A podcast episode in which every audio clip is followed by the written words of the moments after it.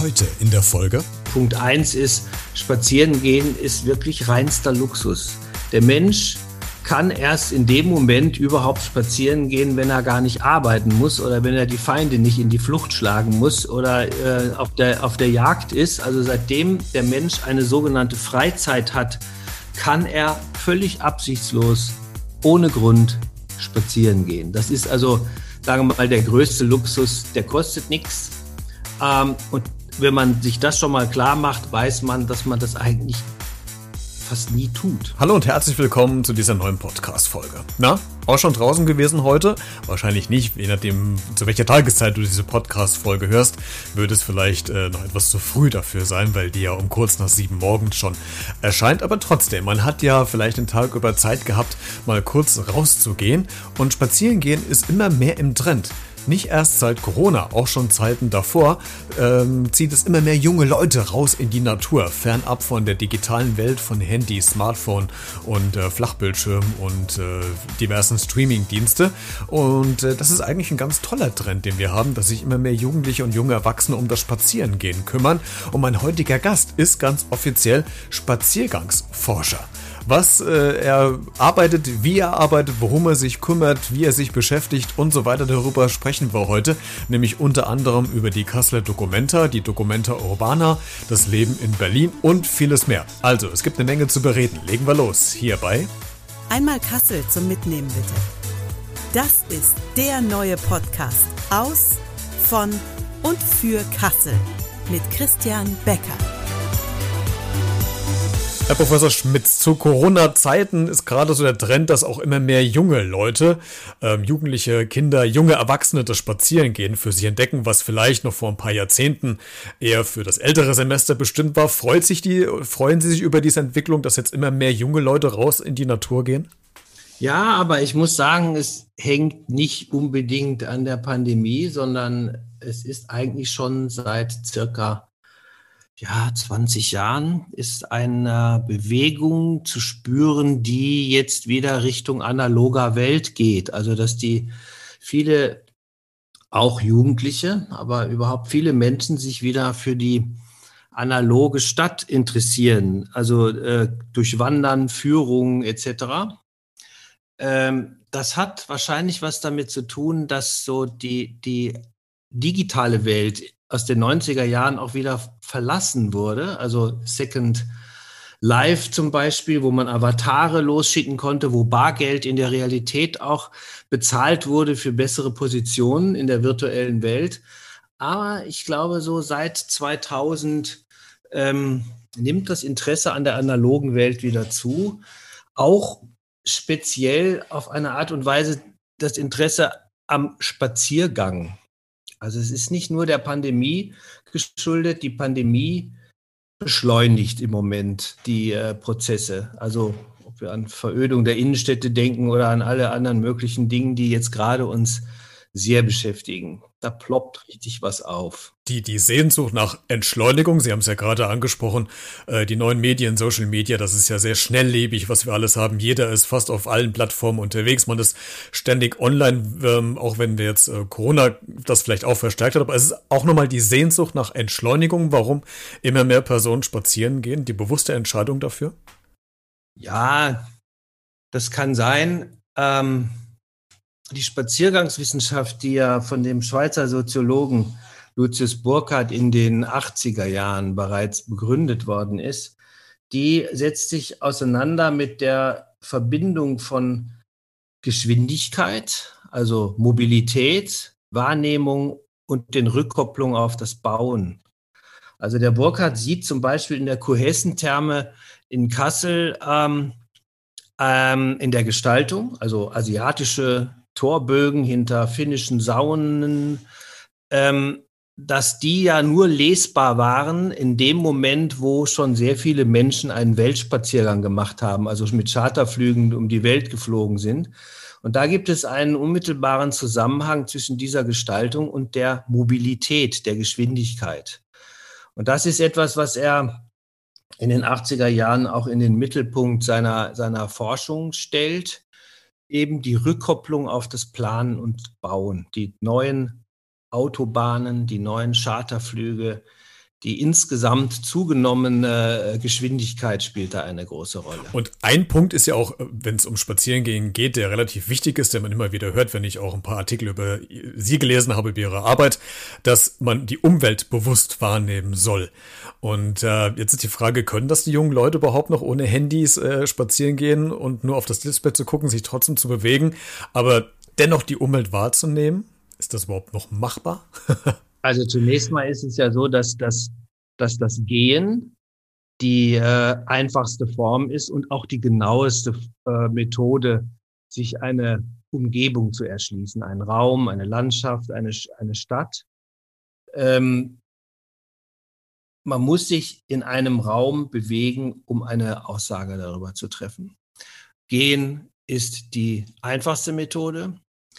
Und jetzt ist es so, dass wir ähm, die Dinge wie Perlen auf einer Schnur hintereinander wahrnehmen und wir kommen nach Hause zurück und erzählen, ja, da war eine Brücke und ein Baum und ein verlassenes Haus. Und das sah aus wie Nordhessen. Und das ist aber eine Information, die wir mitbringen, denn nicht nur unsere Mobilität ist äh, noch nie so groß wie heute, noch niemals konnten sich so viele Menschen preiswert um die Welt bewegen, sondern auch die Beeinflussung durch die medialen äh, äh, TV, durch die Medien, TV, äh, alles was Film, Werbung, was ja, was ja inzwischen Ausmaße erreicht, die im Gegensatz zu meiner Jugend enorm sind. Und dort werden uns natürlich die schönen Landschaften, die Urlaubsparadiese, die Vorstellung von unserem Garten, die Vorstellung von überhaupt äh, äh, äh, Benennungen von Landschaft, die äh, wird uns dort einfach, die lernen wir. Also der Burkhardt spricht ja davon, dass Landschaft ein kollektives Bildungsgut ist. Das heißt also, wir lernen Landschaft und bringen die natürlich immer schon irgendwohin mit, wenn wir unterwegs sind. Und das entspricht oft nicht mehr der Realität. Also die Realität gerade durch den Einbau äh, der Verkehrsinfrastrukturen, die uns ja umgeben, Autobahnkreuze, Bahnstrecken, die haben natürlich auch gleichzeitig zu einer Verhässlichung der Welt äh, äh, beigetragen. Der Burkhardt selber, und das ist wichtig zu wissen, kommt ja aus der, ist also, er ist ein Pionier der Städtebaukritik. Also er ist, er ist jemand, der 19, Ende der 1940er Jahre in Basel, kurz nach dem Zweiten Weltkrieg, eben miterlebt, wie die Stadt, die gotische Altstadt, abgerissen werden soll, teilweise, um eben äh, für den Autoverkehr hergerichtet zu werden. Also die Automobilisierung, das wissen wir ja, hat dann eben ab 1950 im Prinzip die ganze westliche Welt, USA schließen wir jetzt mal aus, erfasst. Dörfer, Städte, Landschaften sind komplett umgebaut worden, bis es eben in den 1980er Jahren zu dieser erhöhten Geschwindigkeit gekommen ist. Man kann sich jetzt vorstellen, auch die Stadt Frankfurt ist komplett umgebaut worden und die Sehnsucht nach Intaktheit, nach Idylle war jetzt so groß, dass sie eine neue Altstadt gebaut haben. Wenn ich mal, oder wenn wir mal von diesen Städten äh, wegkommen und äh, wir uns rein um diese Spazierengehen noch unterhalten, wenn ich jetzt gerade so einen Experten äh, am Mikrofon habe wie Sie. Ich würde gerne versuchen, vielleicht mit auch ein paar Mythen, äh, was man rund um dieses Spazierengehen vielleicht aufgeschnappt hat, vielleicht aufzuräumen. Äh, bevor wir damit anfangen, gibt es denn, oder welchen Fehler machen denn die meisten, wenn sie spazieren gehen? Gibt es da sowas, welche, welche häufigsten Fehler auftreten beim Spazierengehen? Nein, um Fehler beim Spazierengehen. Das, also wir bewerten das ja nicht. Also ähm, Na, ich, ich frage deswegen, weil es gibt ja auch manchmal diese Diskussion, spaziere ich jetzt alleine oder meistens zu zweit. Ich brauche ja einen gewissen adäquaten Partner. Allein schon dieser Laufrhythmus kann ja schon dieses Spazierengehen verursachen. Oder äh, spreche ich während des Spazierengehens oder nicht? Also den einzigen Fehler, den man machen kann beim Spazierengehen, ist einfach nicht gehen. Okay. das, ist, das ist eigentlich der, das ist der einzige Fehler, den man machen kann. Ansonsten geht es uns Spaziergangswissenschaftler ja darum, sich ähm, das klar zu machen, was eigentlich passiert, was Spazierengehen ist. Also äh, Punkt eins ist, Spazierengehen ist wirklich reinster Luxus. Der Mensch kann erst in dem Moment überhaupt spazieren gehen, wenn er gar nicht arbeiten muss oder wenn er die Feinde nicht in die Flucht schlagen muss oder äh, auf, der, auf der Jagd ist. Also seitdem der Mensch eine sogenannte Freizeit hat, kann er völlig absichtslos, ohne Grund spazieren gehen. Das ist also, sagen wir mal, der größte Luxus, der kostet nichts. Ähm, und wenn man sich das schon mal klar macht, weiß man, dass man das eigentlich fast nie tut. Auch wenn man wandern geht zum Beispiel, dann hat man natürlich den Plan, man fährt mit dem Auto eben in ein Gebiet, wo man wandern möchte. Und das ist schon etwas völlig anderes als dieses völlig absichtslose mal aus der Haustür hinausgehen. Und das wird wahrscheinlich in der Pandemie doch dann hier und da passiert sein, dass die, die Menschen, die das Glück hatten, eben auch noch zu Hause arbeiten zu können, dass die mittags mal aus dem Haus sind statt morgens um sieben aus der Tiefgarage zur Arbeit zu fahren mit dem Auto, machen die jetzt mal Pause. Und in der Tat in meiner Umgebung hier, es war noch nie so voll, morgens um elf, mittags um zwölf, wie jetzt während der Pandemie. Und da kann ich mir eigentlich nicht vorstellen, dass die Menschen da eigentlich nichts gesehen haben. Und die ersten Berichte aus dem Harz sprechen ja davon, dass die Leute den Harz jetzt auch wieder schön finden. Ja, man, man entdeckt seine Heimat ja eigentlich auf ganz neuen Wegen und mit neuen Augen und Blicken, oder? Richtig, weil, weil eben das Gehen, also und auch die Absichtslosigkeit, eventuell ist die Absicht, Absicht besteht vielleicht darin, dass man eine Mittagspause macht, aber dennoch kann ich mir, wie gesagt, vorstellen, dass viele Menschen einfach Dinge in ihrer Umgebung gesehen haben, die sie vorher noch nie gesehen haben. Und selbst mir, ich wohne jetzt seit elf Jahren an der gleichen, in der gleichen Straße in Berlin und selbst mir passiert es immer wieder auf den Spaziergängen, die Trontos oder wie alle anderen Menschen auch macht, immer wieder neue Dinge sehe und sogar Straßen entdecke, Häuser sehe, die ich vorher noch nie gesehen habe. Und das, glaube ich, äh, geht auf jeden Fall auch anderen Menschen so. Ja, ich glaube, Berlin-Kreuzberg wohnen Sie, ne? Das ist ja eh ein Stadtteil, der sowieso andauernd ja auch im Wandel ist, oder? Grenze zur Mitte. Ich wohne, ich wohne in ah, Mitte. Okay. Ich gucke auf Kreuzberg. Ja gut, aber da, das ist ja schon der Witz, dass man äh, auf dem Rückweg äh, aufpassen soll, da stehen schon wieder neue Häuser und dass man sich nicht verirrt. Also da ist, sagt man ja auch, in China sagt man das ja auch. Genau. Ähm, eine Frage, Sie haben es eben gerade schon angeschnitten, wegen Mittagspause, spazieren gehen. Jetzt habe ich mal ähm, Freunde und Bekannte gefragt, wie oder wann die Personen denn am liebsten spazieren gehen. Und da gab es tatsächlich völligst unterschiedliche Meinungen. Die einen gehen morgens äh, spazieren, damit sie ein bisschen frisch in den Tag starten. Die einen mittags, um das Essen so ein bisschen verdauen und ein bisschen abzuschalten von der Arbeit. Die anderen abends, um den Tag ausklingen zu lassen. Sie als Experte, klären Sie uns auf. Gibt es einen besten Zeitpunkt, wann ich spazieren sollte, oder ist es völlig subjektiv jedem Menschen äh, selbst überlassen? Nein, so weit, so, so weit gehen wir jetzt in unserer Spaziergangsforschung nicht.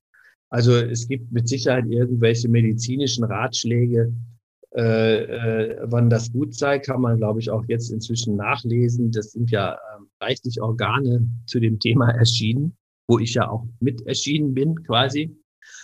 Ähm, aber so weit, so weit äh, gehen wir jetzt nicht, dass wir, dass wir da Regeln erfinden. Was wir, wir, also unsere Spaziergangswissenschaft kommt ja aus den gestaltenden Berufen. Also, weil der Schweizer Soziologe Lucius Burkhardt seine gesamte Forschung eben unter diesen Begriff Spaziergangswissenschaft gestellt hat, haben wir es zum Beispiel zu tun mit so Fragen, wer plant die Planung? Warum ist Landschaft schön oder Design ist unsichtbar? Der Burkhardt hätte sich keinen besseren Begriff eigentlich aus, ausdenken können. Er ist so etwas wie ein Generalist, also er ist allgemein gebildet in mehreren Disziplinen. Also der kann auch, sagen wir mal, das Thema Landschaft in der Literatur so nachverfolgen, in der Kunstgeschichte. Das heißt also, es gibt eigentlich kein einzelnes Fach, was dessen Bandbreite, was alles mit Gestaltung zu tun hat, in eine Schublade tun könnte. Also, es, äh, also Mobilitätsforscher ist er auch nicht, er ist aber auch kein Architekt. Und seine, seine Forschung, die ja sehr komplex ist, also er hat sich ja mit landschaftstheoretischen Aquarellen genauso ausgedrückt wie mit Texten. Und diese landschaftstheoretischen Aquarelle waren ja auf der letzten Documenta 2017 auch zu sehen. Das ist auch sehr interessant. Auch noch interessant nebenbei bemerkt, das war schon das zweite Mal, dass der Lucius Burkhardt auf der Documenta vertreten war. Der war nämlich schon mal 1972 auf der Seemann äh, ähm, Documenta vertreten und zwar in einer Abteilung, die sich mit Utopie und Planung beschäftigt hat. Also der Burkhardt kommt eindeutig aus einem Bereich, der mit der Planung und Gestaltung unserer Welt zu tun hat, aber auch mit der Rückwirkung. Und deswegen, deswegen bin ich eben jetzt auch am Fachbereich Produktdesign, also das ist ja auch ein gestaltender Beruf, der ähm, viele Dinge, die der Burkhardt eben zum, zu Fragen des Designs geforscht hat, die spielen immer noch eine sehr große Rolle. Vor allen Dingen jetzt, wo wir tatsächlich uns fragen, haben wir eigentlich Pläne für die Zukunft? Und ich finde diesen Punkt Dokumente nochmal spannend, Herr Professor Schmitze, würde ich nochmal kurz zurückkommen, weil gerade die letzten Dokumente, die Sie angesprochen haben, äh, mein Eindruck war es jedenfalls so, und ich glaube, es war auch bewusst so, dass es A, ein bisschen düster gehalten wurde, weil es war das Thema Flüchtling ja auch mit groß ähm, aufgehängt und vor allen Dingen die Orientierungslosigkeit, was jetzt zur Folge hat, dass ganz viele durch Kassel gelaufen, spazieren sind, um äh, quasi die Kunstwerke zu suchen, weil es gab ja diesmal oder beim letzten Mal ja keinen großartigen Plan, wo man wusste, bei Ausnahmen gibt es natürlich alle, ähm, das Friderizianum und äh, das Documenta-Museum, aber es ist ja ganz viel außerhalb der Stadt passiert, wo man hinlaufen musste, um bewusst sich in der Stadt zu orientieren und zu suchen, wo finde ich jetzt diese Kunst oder diese Ausstellung. Und das fand ich eigentlich ziemlich spannend bei der letzten Documenta, oder?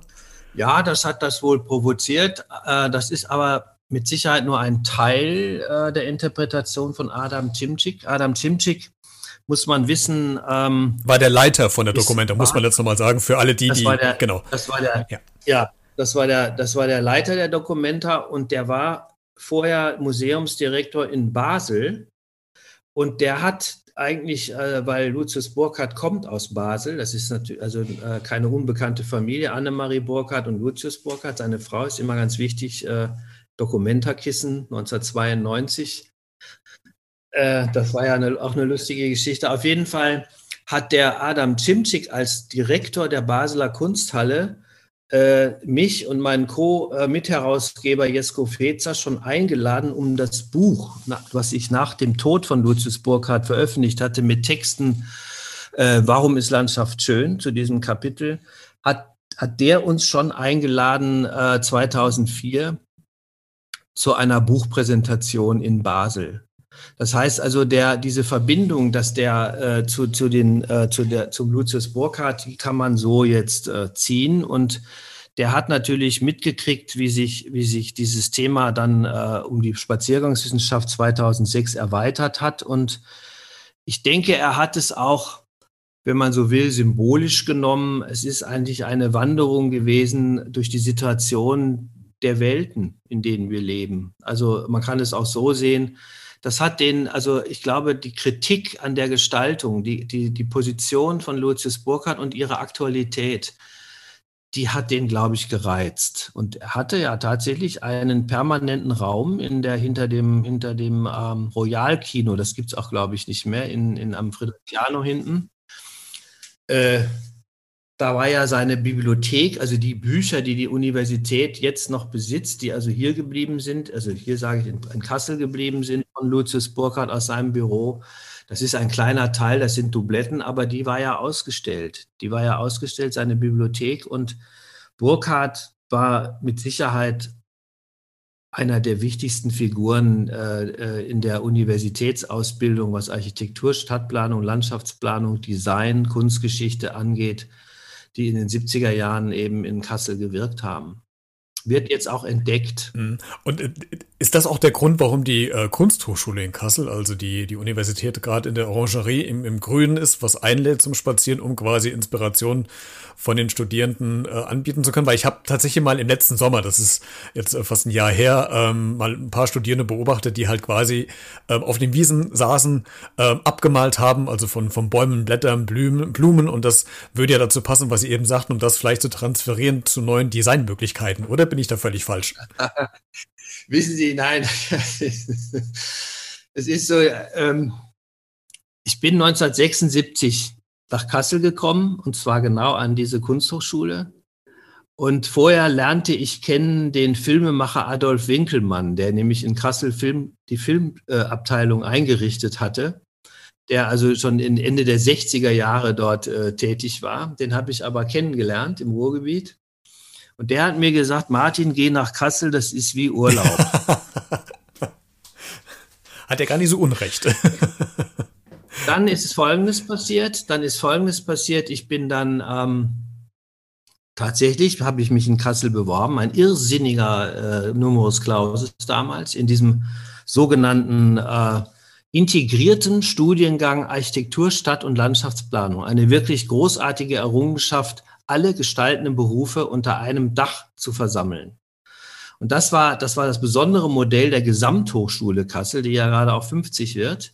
Äh, und das ist sehr fortschrittlich gewesen, inklusive Chancengleichheit, Projektstudium, nur um nur Stichworte und da äh, zu nennen. Und da war der Burkhardt mit vielen anderen Kollegen genau richtig am Platze in dieser Reformschule. Und ich kam dann eben als äh, 20-Jähriger in den Hörsaal und dann wurden wir begrüßt von Lucius Burkhardt. Wir saßen vielleicht 30, 40, weiß nicht, Anfänger da in diesem Studiengang. Und der begrüßte uns mit den Worten, liebe Studenten, liebe Studentinnen, ich freue mich, dass ihr alle da seid. Ihr seid heute Abend zu einer großen Party eingeladen. Da kriegt ihr alle euer Diplom und morgen fangen wir an zu studieren.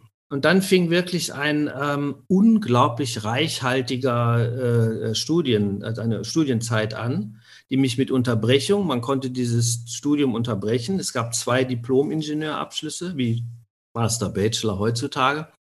Und ich bin aber zwischendurch Anfang der 80er Jahre eben nach Berlin gezogen, habe noch, auch noch mal Kunstgeschichte äh, belegt. Ich war noch bei Barzon Brock in, in Wuppertal aber kam dann wieder zurück nach Kassel 1987 und habe dann erstmal das Filmprogramm für die Dokumenta gemacht mit Super 8 Filmen aus, äh, aus Berlin. Das war eine richtige Szene damals. Und dann habe ich immer Kontakt gehabt mit den Burkhards, aber dann habe ich eben erlebt im zweiten Abschluss, dass die auf einmal Spaziergangswissenschaft machen. Und das war eine unglaublich tolle Entwicklung, die, die der Burkhardt gemacht hat, um eben die weiterhin eigentlich bewusst und kritisch mit der Gestaltung umzugehen. Stimmt die Info, dass äh, auf dem Gebäude auch ein Schild steht mit Institut für Spaziergangswissenschaften? Na, ich habe vor meiner Tür, äh, vor meinem Büro hängt ein Schild Institut für Spaziergangswissenschaft. Und das ist, ähm, das ist, also Spaziergangswissenschaft ist ja wie gesagt alles, was der Burkhardt eben erforscht hat. Und ich bin ja mit einem Freund zusammen äh, in Basel mit dem, mit dem Nachlass beschäftigt. Und wir haben ja auch schon mehrere Bücher herausgegeben. Also im Moment äh, ist das Buch, also ein Buch fällig, was sich mit der ähm, kritischen Arbeit von Lucius Burkhardt in Basel beschäftigt. Und da, da, da haben wir jetzt gerade aus dem Nachlass eben das ganze Material ausgesondert. Und das bedeutet für mich, der ja auch bei ihm studiert hat, dass der in den Semesterferien, wo er in der Schweiz war, ordentliche Arbeit geleistet hat, wenn es um Nordtangenten ging, Abriss von, von alten Häusern. Also er war eigentlich ständig bis zu seinem Lebensende mit seiner Frau Annemarie Burkhardt dabei, den Plan, die Planungsprozesse zu beeinflussen, zu reflektieren, zu interpretieren und öffentlich zu machen, vor allen Dingen. Und das hat er ja in Kassel auch mit vielen verschiedenen äh, Projekten gemacht. Also Beispielsweise stammt ja von ihm eigentlich die einzig wirkliche sinnvolle Documenta Urbana. Hm. Ist ja nicht das ist diese Wohngebäudekomplex. Eben nicht, eben nicht. Nein? ist das, Ach so. Die Documenta Urbana auf der Dönche ist ja. eine Erfindung der neuen Heimat, die sich damals, also kurz vor der Pleite, die wurde dann ja für eine Mark verkauft. Die hatten sich ja völlig restlos verspekuliert. Die neue ja. Heimat wollte das als Imageprojekt machen haben. Ja, und deswegen ist da auch eine Siedlung auf der grünen Wiese entstanden, über die wir Qualität oder reden wir gar nicht. Ist alles wunderbar, aber es ist eigentlich eine Siedlung auf der grünen Wiese, wie sie eigentlich bis dato immer gebaut wurde. Der Burkhardt ist mit vielen Kollegen und vor allen Dingen immer mit den Studierenden hergegangen und hat gesagt, jetzt gucken wir uns doch einfach mal Kassel an und hat 15 Orte, haben wir damals herausgefunden, wo man sagt, hm, also irgendwie kaputt. Und zwar beispielsweise Lutherkirche, kennen Sie die Kreuzung? Ja. Wo die Grabsteine ja, ja. neben, den, neben der Ampel stehen. Ja. Eine sehr merkwürdige Situation. Es gibt viele, es gab 15 Orte in Kassel, die jetzt in einer Broschüre ähm, vorgestellt wurden, und zwar Foto, Plan, Beschreibung in vier Sprachen. Und diese, die, das, wurde, das, war, das Ganze hat äh, 1981 stattgefunden. 82 war ja die Documenta. Sieben. Ähm, und diese Broschüre wurde in ganz Europa verschickt und dann kamen Vorschläge von Architekten, von Philosophen, von Künstlern, von Laien, ja, die konnten alle mitmachen und konnten für diese Orte Ideen entwickeln. Also, und das ist eigentlich die beste Möglichkeit, Denkräume zu eröffnen und zu diskutierbar zu machen, diese Documenta Urbana sichtbar machen. Ist alles beschrieben in einem Buch, was wir zur Documenta herausgegeben haben, die landschaftstheoretischen Aquarelle und die Spaziergangswissenschaft. Das sind alle Kasseler Projekte mit großen Farbbildern ab, abgebildet, was der Burkhardt, also die Burkhardts im Prinzip in Kassel äh, geleistet haben. Und das war nicht wenig. Also auch eine der härtesten Buga-Kritiken 1981, deswegen wurde ja die Dokumenta verschoben, kam ja durch Pflege zerstört, kam ja von den Burkhards und der sogenannten Werkbundgruppe Kassel. Sie haben also wieder was gelernt. Das wusste ich auch tatsächlich nicht, diese, diese Hintergrundgeschichte dazu. Da gibt es noch mehr. Aber spannend, weil tatsächlich, ich, ich bin ja zugezogen, also muss sagen, ich bin jetzt kein gebürtiger Kasseler. Ich habe auch immer, leider noch immer noch Probleme dort zu unterscheiden zwischen Kasseler, Kasseläner und Kasselaner. Ich, äh, ich kann es mir einfach nicht merken. Und deswegen dachte ich immer, dass die Documenta Urbana dieser Wohngebäudekomplex ja, ist, der ist errichtet auch, wurde. Das heißt auch so. Und äh, äh, also nach meiner Interpretation ist die, wir haben auch mal eine Tagung drüber gemacht. Ich mache ja auch regelmäßig Burkhardt Conventions in der, in der Kunsthochschule. Leider im Moment, ich bin schon ein Jahr, über ein Jahr nicht mehr in Kassel gewesen. Das ist jetzt traurig, traurig. Also ich hoffe, dass ich noch bis 2025 arbeite ich eventuell noch. Also, ähm, dass, dass ich da noch ähm, solche, solche Versammlungen machen kann, wo internationale Gäste anreisen und eben eine Menge über die Burkhardtsche Arbeit zu berichten haben oder eben über äh, aktuelle Geschichten, also Leute, die sich diesen, diesem Gedankengut einfach bedienen. Das sind alle Leute im Prinzip, wenn sie so wollen, die sich um Partizipation zum Beispiel kümmern. Das ist, das ist, der Burkhardt, dem Burkhardt ist eigentlich zu verdanken, dass das ähm, mit anderen Menschen natürlich in den 50er Jahren dann so langsam überhaupt mal klar wurde, dass man zu gefälliger, zu, äh, gefälligst die Bürger zu fragen hat, wie es jetzt eigentlich weitergehen soll mit der eigenen Umgebung, also die Partizipation. Und das ist ja, das ist der, also der war eingeladen 1955 in Dortmund auf einem Kongress. Der Stadtplan geht uns alle an.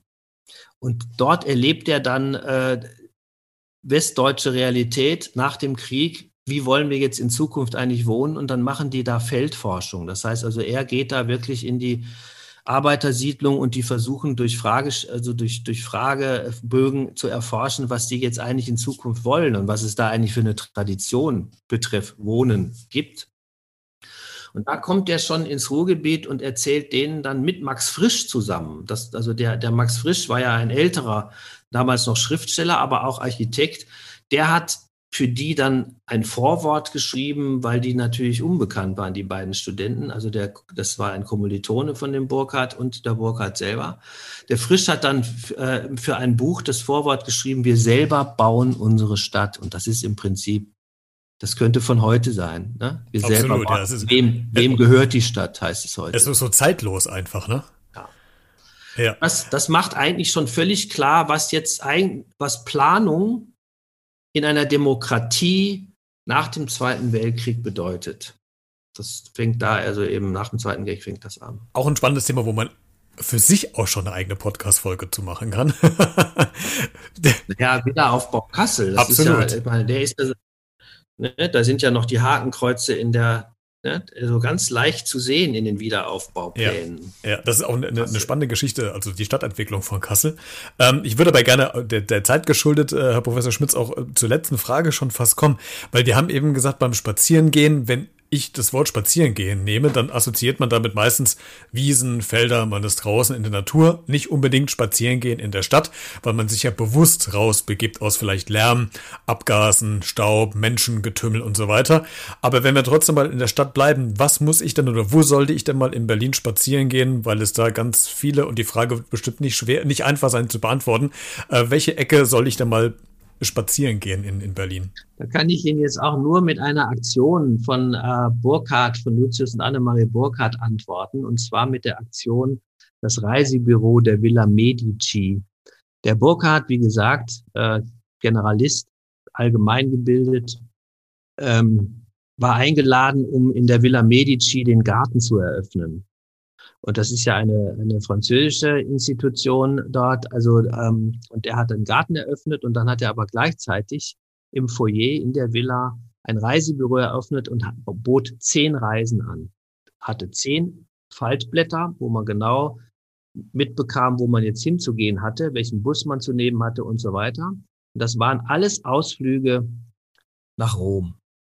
Nur, es waren Ausflüge die jenseits der Postkartenbilder stattgefunden haben, die auf einmal durch irgendwelche Areale, verlassene Fabriken und so gingen, Randbereiche der Stadt und eben sich eine Gegend erschlossen hat, die jenseits der Postkarte einfach auch existiert. Und das war auch typisch Rom, ne? mit den Autobahnen und den verlassenen Fabriken. Und ich glaube, ich glaube, es ist auf jeden Fall immer mal wieder spannend, alle professionellen Hilfsmittel wegzulassen, wenn man in einer fremden Stadt ist und zumindest einmal einfach nur so zu gehen.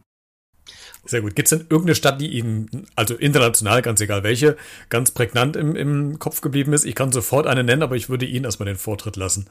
Nein, da gibt es mehrere. Da gibt also da gibt's mehrere, mehrere Städte, da gibt es kein Ranking bei mir. Ich bei mir ist es tatsächlich Barcelona.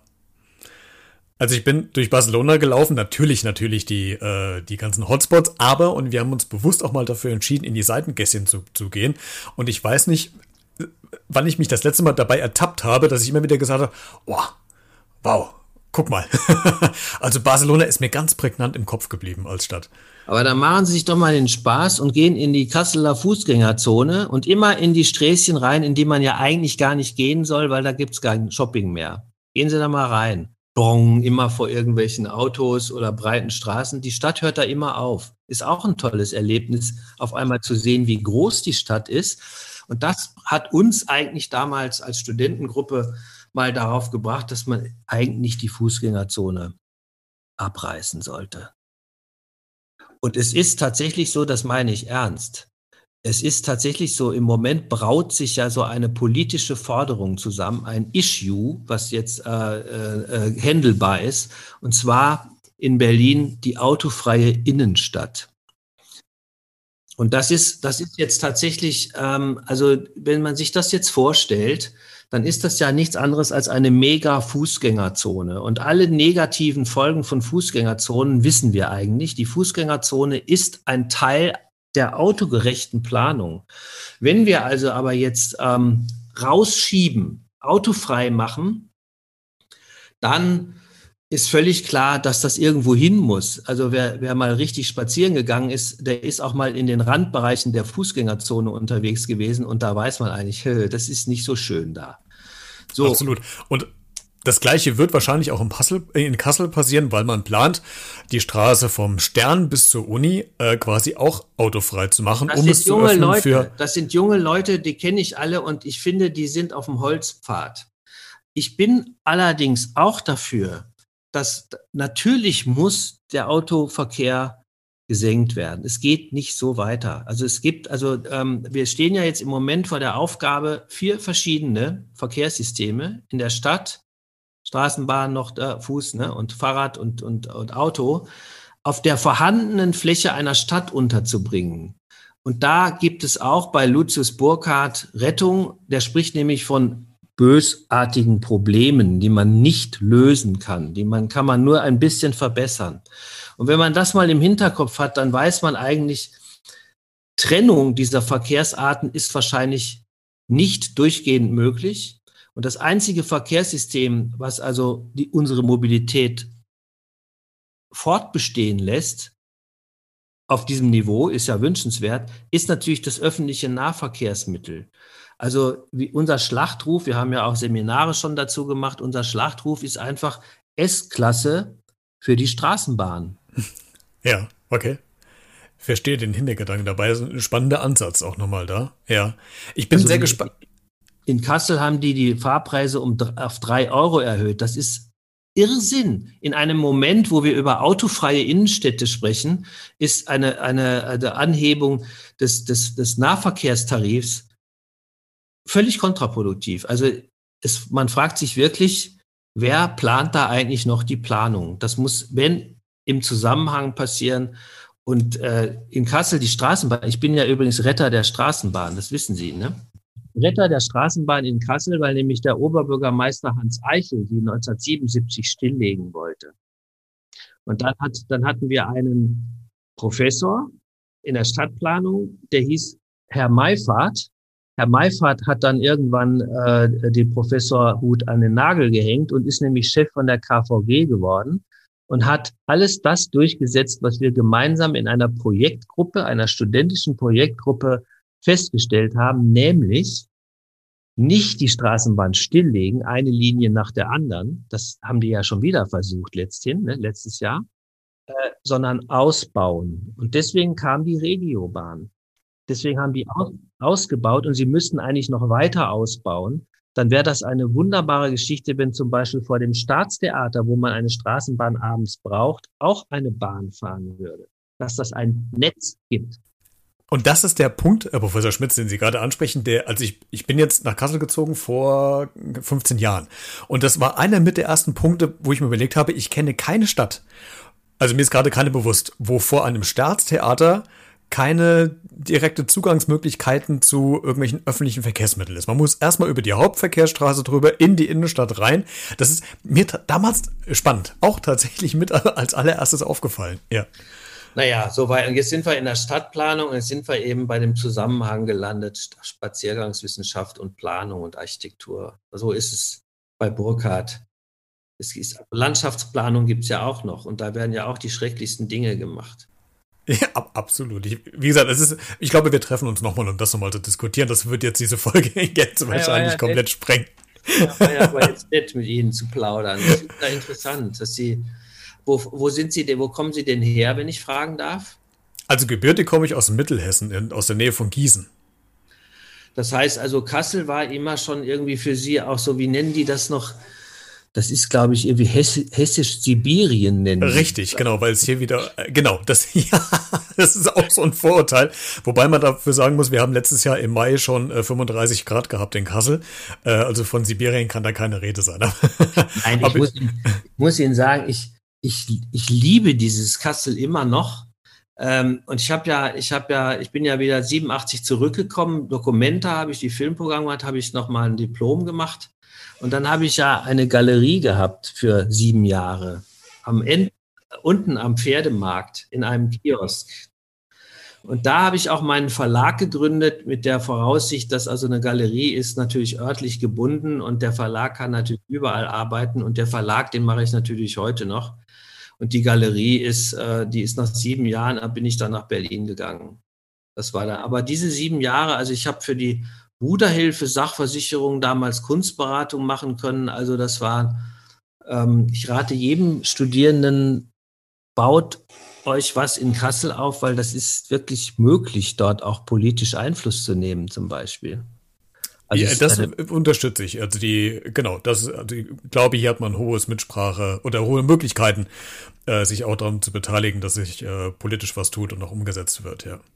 Herr Professor Schmitz, das war sehr interessant, ähm, mit Ihnen zu plaudern äh, über ihre Arbeit als Spaziergangsforscher und alles, was noch drumherum noch so passiert ist. Und wir haben ja gerade schon festgehalten, wir hätten noch Material für weitere zwei, drei Stunden. Das machen wir dann in einer anderen Folge. Ich schicke ganz viele Grüße aus Kassel nach Berlin und äh, hoffe, dass Sie weiterhin äh, gesund bleiben und gut durch diese Krise kommen. Naja, und wenn wir mal wieder Rundgang haben oder so in der Kunsthochschule, dann bin ich ja auch da und dann können wir uns mal treffen. Dankeschön auch. Wenn du noch mehr Informationen zu meinem heutigen Gast haben willst, dann schau doch mal in der Podcast-Folgen-Beschreibung vorbei in den Show Notes. Da habe ich dir zwei Links zu Professor Martin Schmitz noch äh, verlinkt. Da kannst du dich gerne noch weiter über meinen heutigen Gast informieren. Wir hören uns spätestens nächste Woche Sonntag wieder. Bleibt bis dahin gesund und neugierig.